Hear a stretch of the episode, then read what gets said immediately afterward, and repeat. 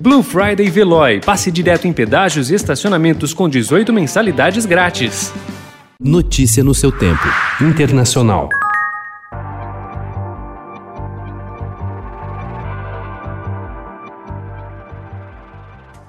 A vantagem de Joe Biden na reta final da eleição dos Estados Unidos põe em xeque a política ambiental do governo brasileiro. Sem esconder a predileção por Donald Trump, auxiliares diretos do presidente Jair Bolsonaro temem que um revés do republicano isole ainda mais o Brasil e amplie as pressões internacionais contra o desmatamento na Amazônia. O Itamaraty já se movimenta de forma discreta para parecer disponível à negociação em caso de mudança de comando na Casa Branca.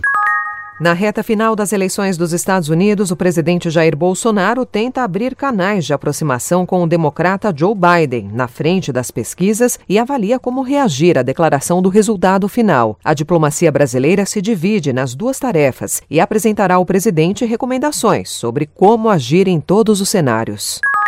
A promessa de revogar e substituir o Obamacare, nome como ficou conhecida a Lei de Proteção e Cuidado Acessível ao Paciente, foi um dos motes da campanha de Donald Trump ainda em 2015, quando ele nem era candidato.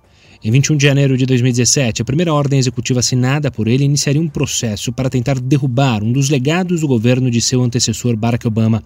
O acesso à saúde já era tema prioritário para eleitores em janeiro, antes mesmo da pandemia. O assunto estava no topo das preocupações, ao lado da economia. O presidente garante ter programa para substituir o Obamacare, mas americanos sofrem para pagar gastos com Covid. A teoria conspiratória conhecida como QAnon nasceu na internet. Segundo a narrativa, Donald Trump é o salvador que luta em uma guerra secreta contra um Estado profundo globalista, contra empresários como George Soros, democratas, mídia e até Hollywood para defender a nação de satanistas e pedófilos. Às vésperas da eleição, candidatos republicanos propagam a teoria e estudos mostram que o tema tem influência sobre o voto.